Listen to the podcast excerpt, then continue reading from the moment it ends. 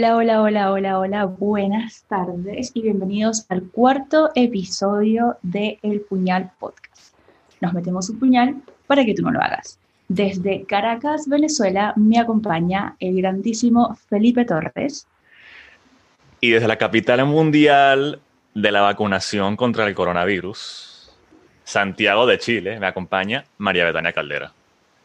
Muchas gracias y un gusto, como siempre, estar aquí con ustedes.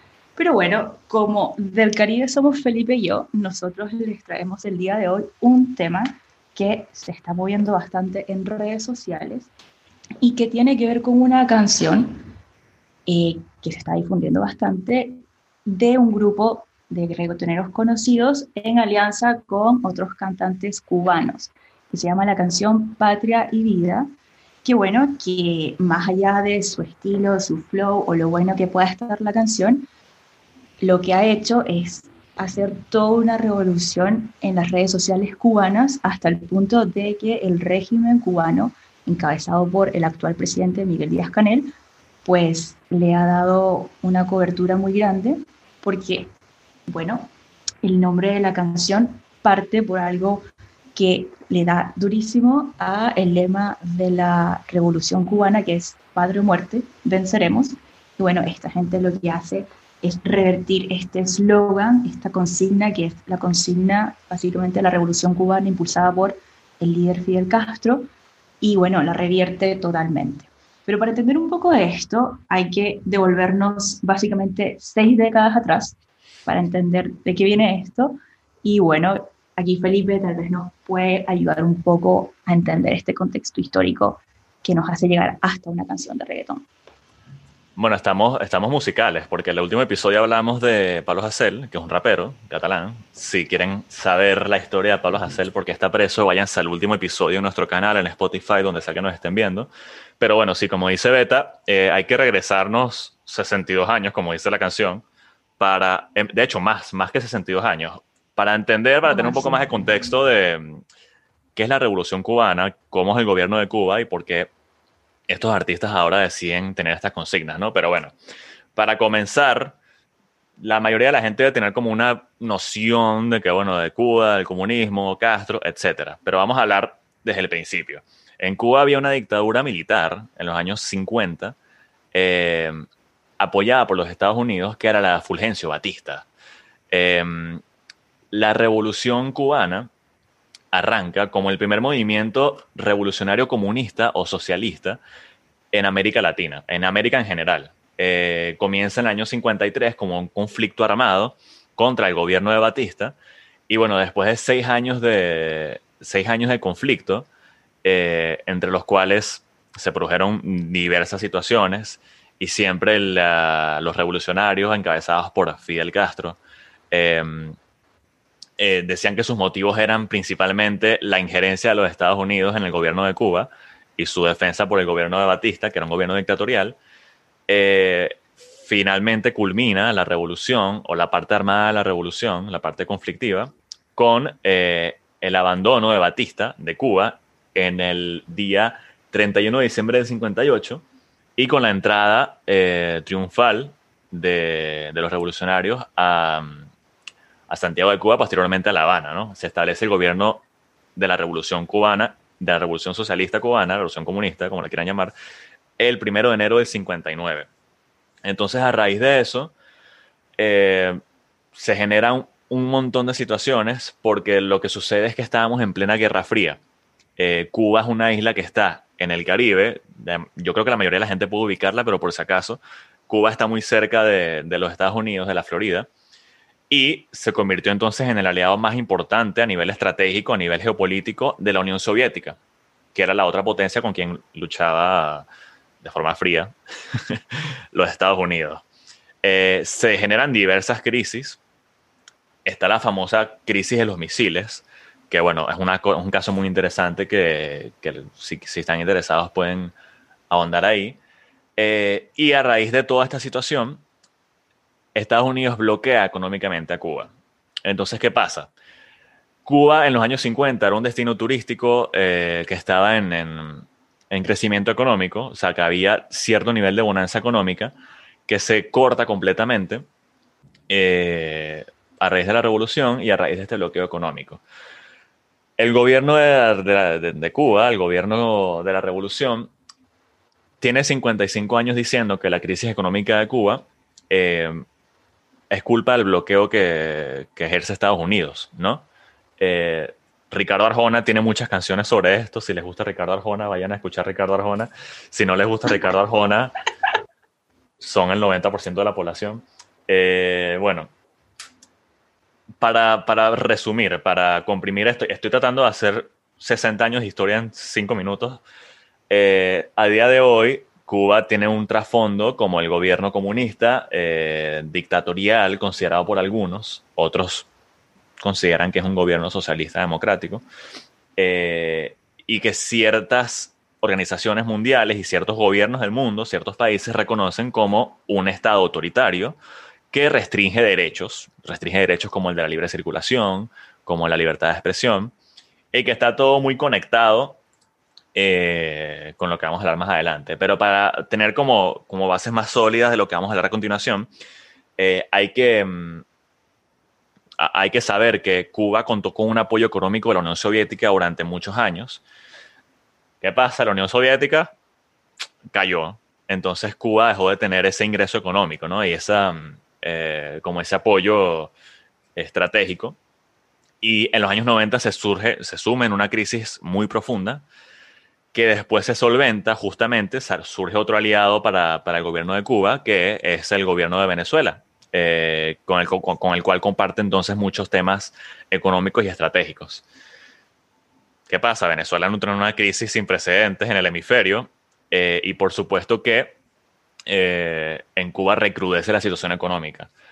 Más allá de esto, hay una pandemia y la principal industria de Cuba es el turismo. Entonces, a día de hoy, vemos a un, a, un país que si bien tiene 60 años de estabilidad en términos de, del gobierno castrista, eh, está entonces en una situación económica muy delicada, casi que sin precedentes. Si, no cuentas la parte de los 90, en la, cual se, en la cual se quedan sin el apoyo soviético, yo creo que sin precedentes en la historia de Cuba, más para las nuevas generaciones. Para las nuevas generaciones.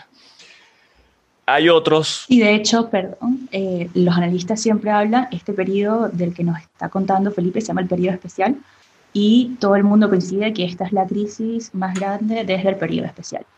Claro. Hay otros eh, especialistas, otras organizaciones, otros gobiernos que reconocen grandes logros, según ellos, que ha tenido el gobierno de Cuba, como el acceso a la educación. Cuba presume unos índices de alfabetismo, de alfabetización, eh, que son de los más altos del mundo.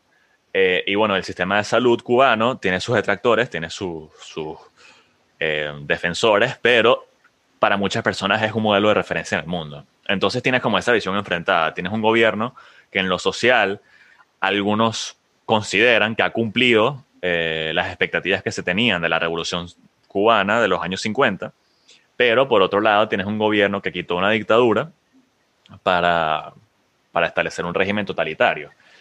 Eh, otro resumen rápido, ¿quién gobierna Cuba eh, desde los años 50, desde el, desde el, año 59, cuando se establece el gobierno de la Revolución Cubana?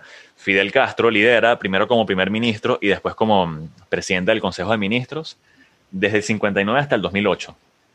En 2008, Fidel Castro se retira de, de este cargo y da paso a quién? A su hermano, a su hermano Raúl Castro, Raúl dura 10 años en el poder. Durante la presidencia de Raúl Castro hay un acercamiento muy, eh, muy importante con el gobierno de Estados Unidos eh, durante la presidencia de Obama, que posteriormente, durante los cuatro años de Donald Trump, se revirtió completamente, probablemente más eh, radical que antes de la presidencia de Obama.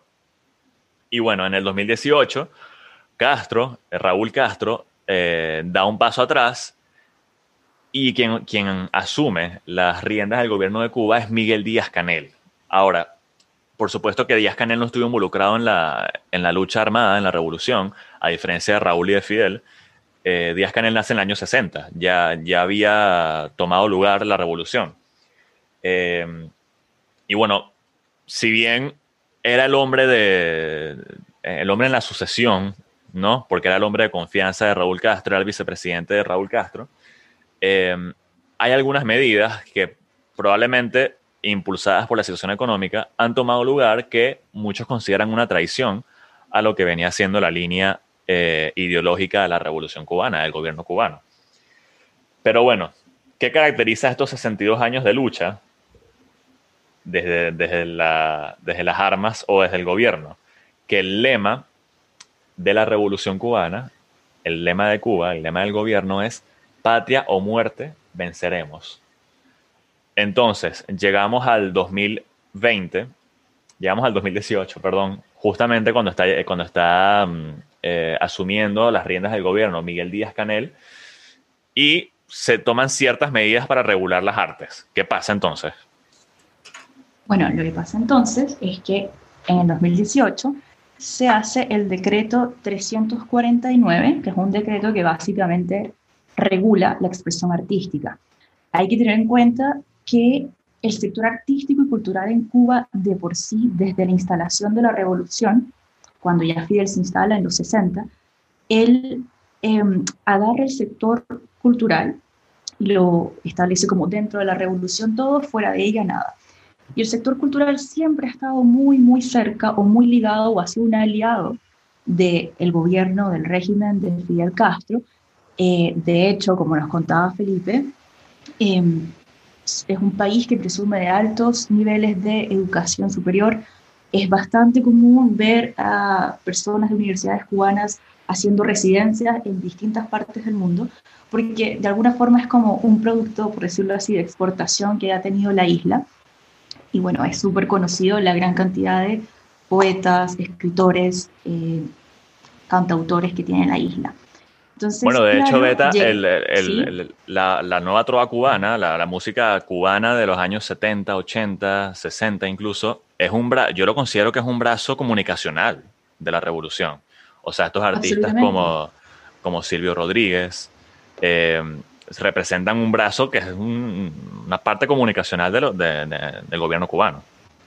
Es así, es así. Entonces, por eso eh, llegamos a 2018 ya los dos líderes clásicos, por decirlo así, el líder clásico, Fidel Castro, había muerto ya en 2016, que eso también explica un poco, y tal vez podría hacerse un paralelismo con Venezuela, digamos, con la muerte de eh, Chávez, uno ve cambios, porque estos procesos políticos dependen mucho de la figura que los, que los impulsa. Entonces, eh, después de haber muerto Fidel, bueno, queda Raúl Castro, luego se va, llega esta nueva persona, y bueno, hace este decreto 349 para regular las artes y pues obviamente restringe mucho lo que se puede y lo que no se puede hacer. Además, estamos hablando de que ya hay toda una nueva generación en el país eh, que empieza a ver el mundo de manera distinta. Y a partir de este decreto, entonces, hay un grupo de artistas jóvenes eh, de distintas ramas que no se encuentra de acuerdo con esto y se organizan y forman un movimiento que se llama el Movimiento San Isidro. te, voy a, te, voy, a, parar un momento, Beta, porque esa época también coincide con la migración venezolana, ¿no? con, con, ah, con la diáspora. Entonces yo quiero hacer un llamado, perdón por, uh, perdón por, por, interrumpirte, pero esto es que me parece muy importante. A mí me pasaba mucho, estoy de vuelta en Venezuela, ¿no? Pero antes me pasaba mucho que siempre eh, la gente como que me escuchaba hablar como que, ah, tú eres venezolano, mi pana, que es lo que tú dices, como tú estás, eh, eh, como, como Sebastián es de la Sirenita. Entonces, bueno, vamos a aprovechar esta situación que la gente va a escuchar eh, la música, los artistas cubanos de la nueva generación, del, movimiento San Isidro, para diferenciar el acento cubano del venezolano. No son iguales. Yo los escucho y no suenan parecidos a mí. Entonces, bueno, si no, si no. eres venezolano y estás escuchando esto, somos diferentes. Yo, yo, yo, no hablo así, como que lo que tú dices. No, Claro, e-, esa gente tiene más que, sacar que nosotros.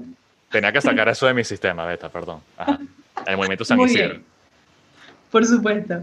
No, es totalmente, estoy totalmente de acuerdo porque a todos nos pasa, eh, sobre todo yo que aquí vivo en el sur, eh, es otra forma de hablar el español y ah, Caribe, todas las así, bueno. Es como que, como que identifican el Caribe eh, Colombia, Dominicana, Cuba, Puerto Rico, Venezuela, todos un mismo acento, ¿no? Entonces, como que, ah, sí, todas las, sí. Bueno, no.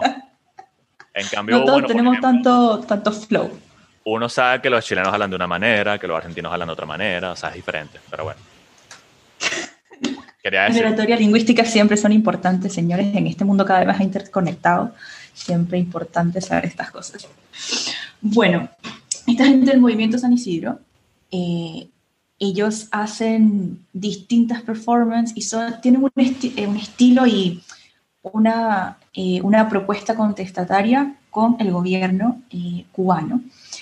Básicamente ellos toman símbolos de la cultura cubana o símbolos patrios incluso, incluso y con ello hacen la performance. Por ejemplo, no sé, se paran en una plaza y toman la bandera de Cuba y se la ponen así o casi que desnudos. Entonces... La usan de eh, toalla. claro, entonces a nivel, digamos, patriótico, por supuesto, eh, causa rabia al gobierno e incluso también a, a, la gente de la sociedad civil que está de acuerdo o que no está de acuerdo, pero Estamos hablando de una sociedad que igual ha crecido como una forma de ver las cosas, entonces son bastante rupturales estos chicos del movimiento San Isidro. Entonces, ellos llevan ya dos años, llegamos a 2020, ahora sí, llevan dos años haciendo este tipo de, de propuesta, este tipo de performance, y em, por ello han sido detenidos muchísimas veces. Su fundador, Luis Manuel Luis Manuel Otero Alcántara ha estado detenido como más de 40 veces, según ha dicho en distintas entrevistas. Y bueno, em, siempre están como en el ojo un poco de, eh, del gobierno por, por, por, sus actitudes. Y entonces uno de sus integrantes, que es un rapero, que se llama Denis Solís, estaba acusado por las autoridades de irrespetar a, a, las autoridades del país. Y bueno, eh, hubo un, una, un, ¿cómo se dice esto? Un proceso policial en el que se, se metieron en su casa para detenerlo con esta, con esta acusación. Y bueno, se lo llevaron y fue condenado a ocho, a, ocho meses de cárcel. Eso es lo, que pasa con, es lo que pasa con el decreto 349, que, claro, entonces el Estado pasa a regular la expresión artística.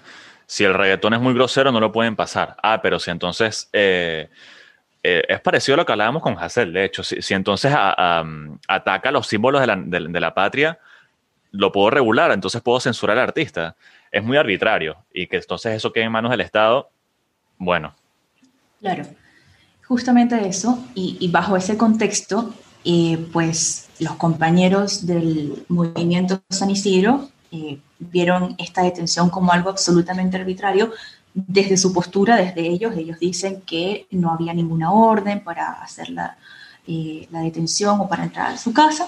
Y bueno, obviamente la detención se llevó como un forcejeo en el que el joven rapero, por supuesto, contestó con, con algún par de, golpes y demás. Y este, esta detención, por cierto, fue transmitida por Facebook Live. Y esto hizo que muchas personas se enteraran de lo que estaba pasando. Y bueno, eh, sus compañeros, entonces, de una manera de protesta y de una forma de ejercer presión, iniciaron una huelga de hambre el 18 de noviembre.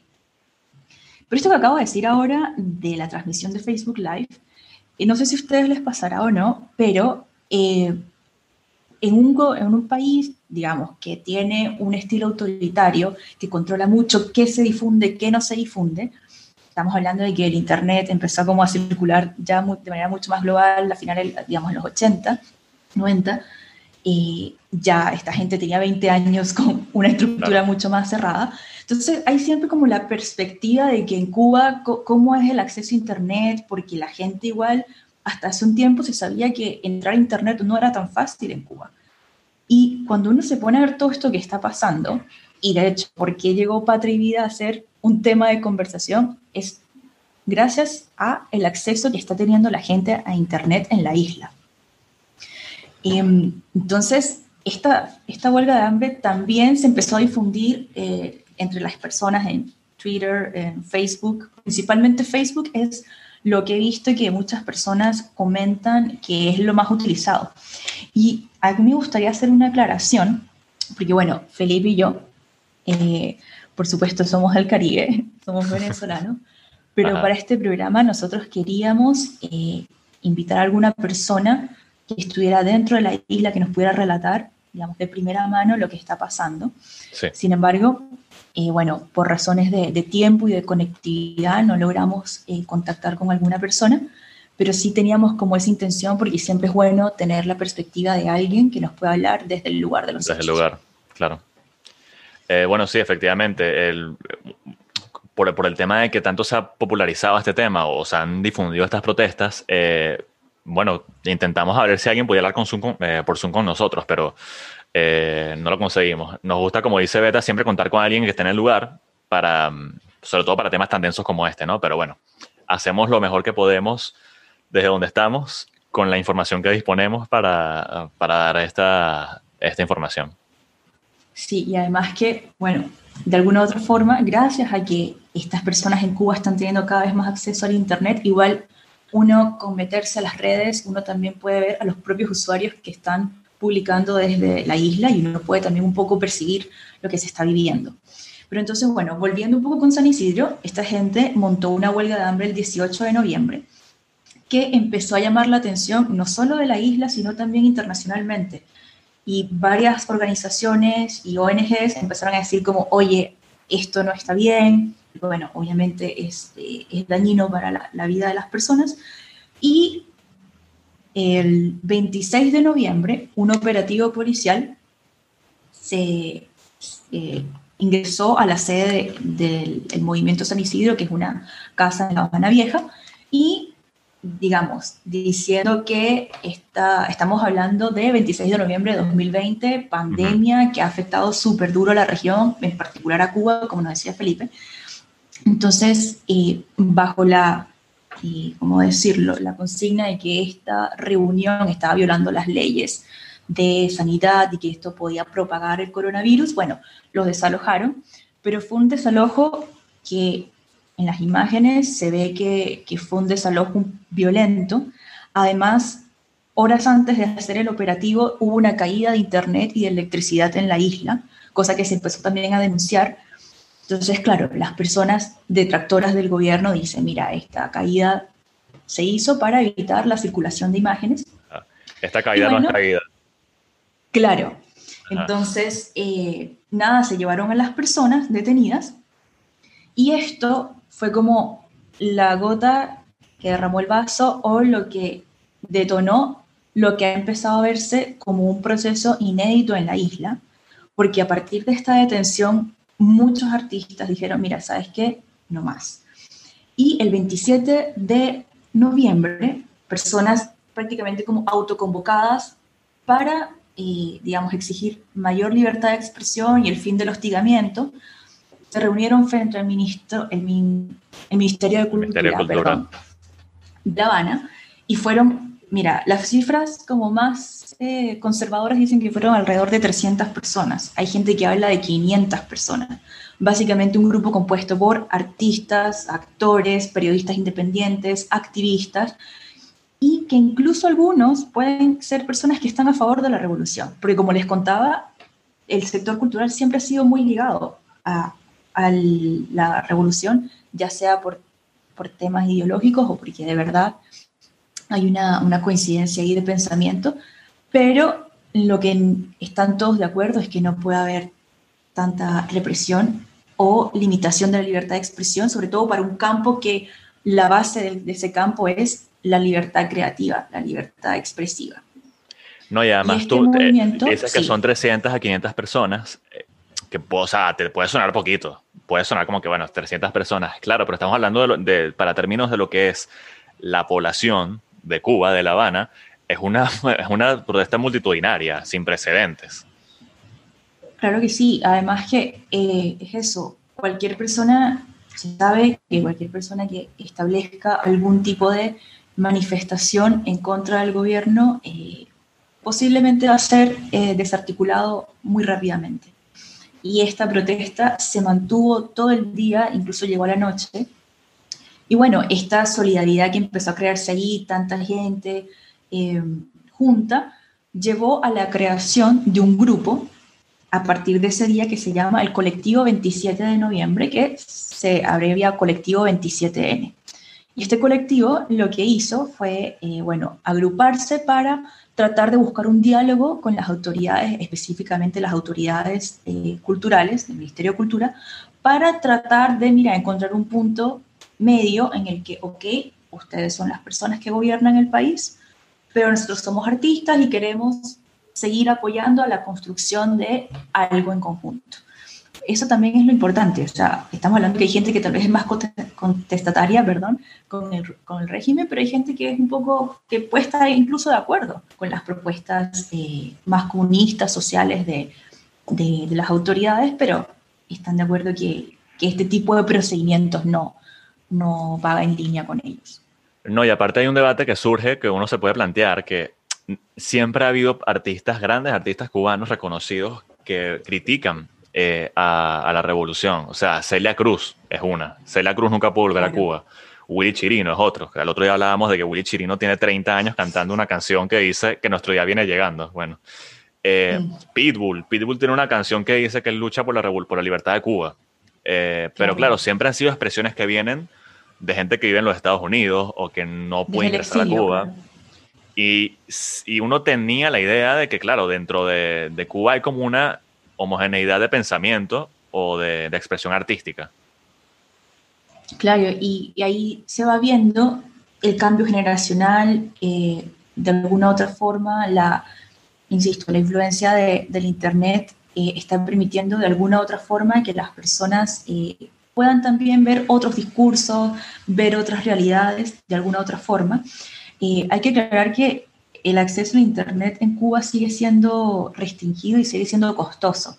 El tema es que, dado un mayor exilio, sobre todo gran parte de él concentrado en Miami, eh, muchas personas, muchos familiares suelen enviar los equipos, esto es lo que cuentan, digamos, los cubanos, suelen enviar los equipos y costear los, los pagos de las líneas y muchas personas, más que trabajar con un Wi-Fi, se manejan con los datos. Claro. eso es lo que también les permite, eh, bueno, estar constantemente circulando información y conectándose cada vez más a un mundo un poco más abierto y ver, mira, qué estará bien, qué no estará bien. Entonces se empieza a crear como una, una generación con un juicio un poco más crítico a un gobierno que también, como nos comentaba eh, Felipe, bueno, son 60 años, que algunas cosas han sido reconocidas internacionalmente como buenas políticas, pero otras no tanto, y sobre todo en el último tiempo, con la crisis económica que se ha ido agravando, agravando, agravando, y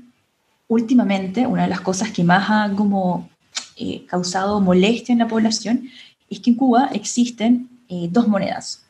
Existe el peso cubano y el peso convertible que el peso eh, convertible es par al dólar.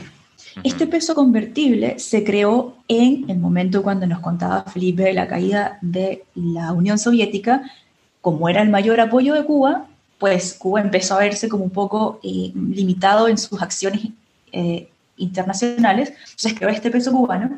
Y bueno, esto siempre ha creado una dualidad de valores en la economía cubana, y desde que llegó Raúl Castro eh, a la presidencia se está hablando de una unificación monetaria. Pero bueno, como se sabe, cuando hay muchos valores dando juego en una economía, hay cualquier cantidad de, bueno, de maneras de hacer negocios económicos y también, por supuesto, hay inflación. Entonces, Saludos a la gente argentina. Por supuesto. Esas cosas eso pasan, digamos, lo que, lo que pasa un poco en Venezuela, lo que pasa en Argentina, de alguna forma, digamos, pasa en Cuba. Eh, y bueno, esta unificación se viene conversando, se viene conversando, se viene conversando desde hace mucho tiempo y por fin Díaz Canel está tratando de llevarla eh, a puerto, pero bueno, se espera que esta unificación dispare una inflación. Y además, por otro lado, el gobierno también, a falta de movimiento de divisas que casi siempre entraban era por el turismo, ha instalado algunas tiendas para adquirir bienes y servicios en divisas, que pueden ser dólares, libras, euros, pero estamos hablando de una población que unos bodegones. unos bodegones, del Estado, básicamente. Entonces, eh, porque tal vez el bodegón en Venezuela te lo instala una persona y de alguna otra forma tiene su negocio, pero aquí que el propio Estado te lo impulse de alguna forma es, y lo han dicho ellos mismos, estamos impulsando una dolarización no deseada, pero necesaria para sacar adelante al país. Y bueno, esto no ha sido bien percibido por la gente porque no todo el mundo tiene acceso a divisas y pues es como, bueno, te doy la posibilidad de comprar, pero si no tienes la plata es como, bueno, tampoco lo puedo comprar. Entonces, estos temas han creado mucho, eh, mucho cansancio en las personas, que es por lo cual cada vez más se están expresando en redes sociales. Bueno, y son modelos, es un modelo que en teoría es opuesto a lo que viene pregonando el gobierno desde los años 50, pero sigue siendo la misma gente en el poder. Entonces, a raíz de eso, hay unos artistas que dicen, bueno, tú tan 5'9, yo tan 20'20. Así mismo. Y eso es, bueno, una de las frases de esta canción, Patria y Vida, que lanzaron el dúo cubano-estadounidense Gente de Zona, de fama mundial, con December Bueno y Yotuel. Estas cuatro personas, que bueno, Gente de Zona es un dúo, ellos viven en Miami. Eh, December, corrígeme Felipe, no sé si, creo que también vive en Miami. Sí, ellos viven en Miami. O sea, estamos hablando de artistas. en Madrid, sí. Estamos hablando de artistas que están consagradísimos. Yotuel es uno de los miembros de Orillas. Si no conocen Orillas, grupazo. Vayan ya. Como Orilla. en el underground. Increíble. Eh, bueno, de Semer. Ganadores del Grammy. Ganadores de Grammy. Eh, de Semer y gente de zona tienen un tema con Enrique Iglesias que a todas las mamás les encanta esa canción. Estamos, o sea, esa gente fue la que esa gente fue la que está, es la que está protestando contra el gobierno. Estamos hablando de artistas consagrados cubanos, más otros dos que se le suman desde la isla, que son eh, Michael Osorbo y el Punky, eh, que son artistas quizás no tan famosos, pero con renombre dentro de Cuba. Y ellos también forman parte eh, del movimiento San Isidro. Y de hecho, en el video, vayan a verlo, por cultura general, por último, en el video, además de aparecer todos los artistas, también aparece el fundador del movimiento San Isidro, el Luis Manuel Otero. Él aparece con la bandera de Cuba en la parte en la que el Funky y Michael hacen su rap. Y dentro del video también se incluyen imágenes de la represión. Eh, hay, una parte que, no mencionamos, pero cuando el, cuando el movimiento San Isidro se, se presenta en las inmediaciones del Ministerio de Cultura, terminan cayéndose a golpes con el ministro de Cultura de Cuba. O sea, el ministro y le un ah, manotazo a alguien. Eh, y estas partes, o sea, esto, esto que quizás la gente no pudo ver en su momento en las redes, lo ven por el, por el, fenómeno, el, fenómeno viral del videoclip. Eh, entonces, esto ha generado una diversa cantidad de reacciones dentro y fuera de Cuba, que, nada, un video con millones de reproducciones, que quizás uno con otras experiencias que ha visto en, el, en la región pensarías que el gobierno lo ignoraría, pero más bien lo que hicieron Beta fue echarle gasolina al fuego. Absolutamente, porque, eh, bueno, la cosa a nivel pasional o emocional generó muchas reacciones y se convirtió en tendencia el hashtag Patria y Vida en las redes cubanas.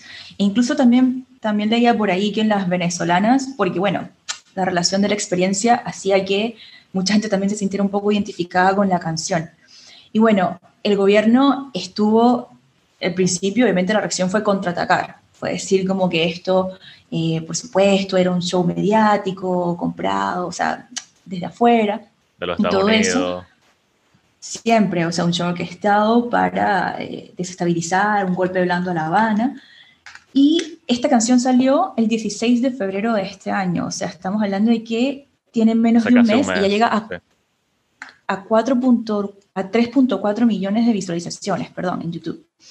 Y bueno, el 18 de febrero. Perdón, Beta, sí, puede sonar poquito. Si lo, si lo, comparas con Taylor Swift, no es nada, pero Cuba, población pequeña, creo que son menos de 20 millones de personas. Corrígeme, Beta, porfa, si no, me, si, si no lo sé. Eh, y gente que tiene acceso restringido a Internet. Entonces, 3 millones y medio de reproducciones es muchísimo sí, y además que es 3 millones y medio en casi un mes, pero en menos de 72 horas ya había superado el millón. Entonces, es, igual, digamos, proporcionalmente es bastante.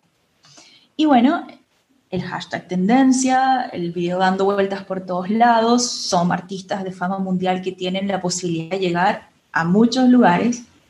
Eh, acá en Chile gente de zona vino al Festival de Viña, entonces son igual bastante reconocidos.